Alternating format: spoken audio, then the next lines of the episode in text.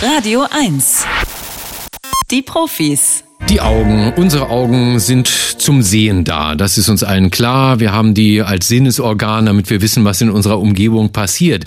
Aber mit den Augen lässt sich auch kommunizieren. Das mussten wir ja auch in den letzten Wochen, Monaten, zwei Jahren, weil wir so oft Maske getragen haben. Da hilft ja eigentlich, weil man die Mimik nicht mehr erkennen kann, hilft es einfach nur noch dem anderen, der anderen ins Auge zu blicken und zu hoffen, dass sie versteht, was man damit sagen möchte.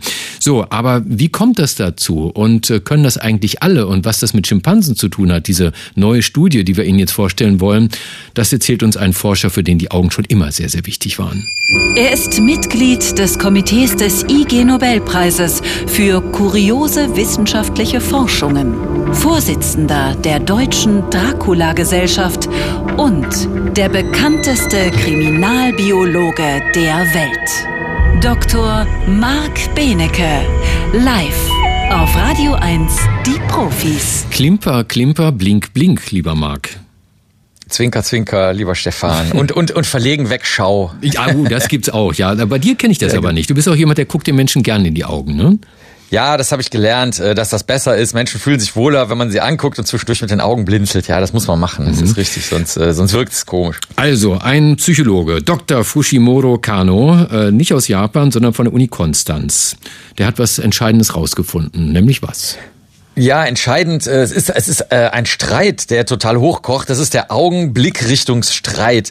Ähm, das sind, äh, es ist tatsächlich eine deutsch-japanisch-österreichische Forschungskooperation, die wir vor uns haben. Auch was sehr, sehr Seltenes hier auf Radio 1. Und ähm, es ist schon lange bekannt, das haben wir, glaube ich, auch schon vor 18 Jahren hier in der Sendung mal erzählt, dass Menschen supergeil sehen können, wo andere hingucken, selbst wenn die am anderen Ende des Raumes im Halbdunkel bei einer Party stehen. Weil das unheimlich wichtig ist, nämlich eigentlich fürs Lernen. Damit also, wenn die zum Beispiel Babys, die noch nicht so sprechen können und dergleichen, damit die wissen, wohin die zum Beispiel die Eltern oder irgendjemand anders guckt und dadurch können die dann lernen, welcher Gegenstand man anfassen soll, was man nicht anfassen soll. Teddy. Und wer freundlich ist, wer nicht freundlich ist. Lego. Und so weiter. Hm? Ich, ich werfe nur gerade hier dumme so, so Kinderbegriffe ein. Teddy, Lego. Genau, ach ja, ich verstehe, du kennst das. Ah, du bist äh, wahrscheinlich Ich war Onkel, selber mal Kind. Das auch schon mal gemacht. Hm. Genau.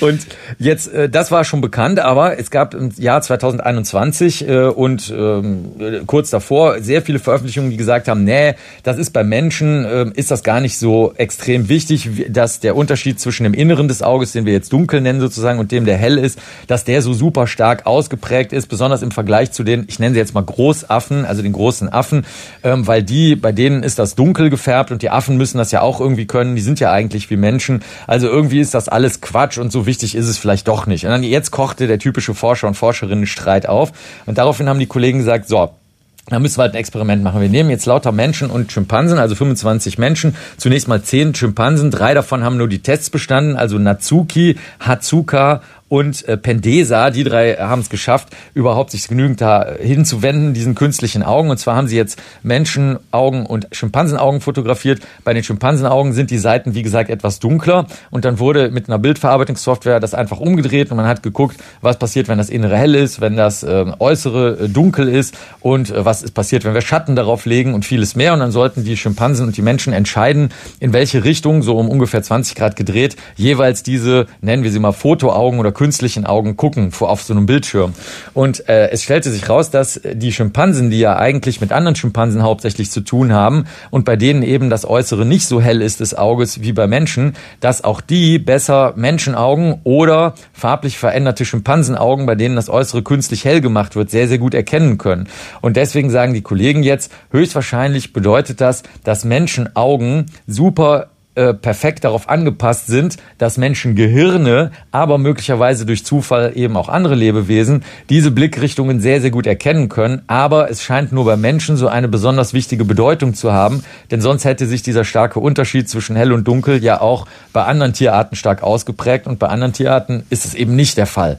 Aber sie sagen auch, wir haben zu wenig Schimpansen. Am Ende haben nur noch zwei mitgemacht von den Schimpansen. Das reicht noch nicht ganz. Zweitens waren es hauptsächlich asiatische äh, Augenbilder, die da verwendet verwendet wurden und Tester und Testerinnen, die selber aus dem asiatischen Raum kamen. Ähm, und insofern, wie schon so oft, ja, äh, hier sind noch es. viele weitere Studien erfordert. Sehr schön, schön. Die Evolution des menschlichen Auges und die Blickrichtung und was das mit dem Weißen zu tun hat, rechts und links von unserer Pupille. Marc, vielen Dank. Sehr gerne. Das war Dr. Marc Benecke, live auf Radio 1, die Profis.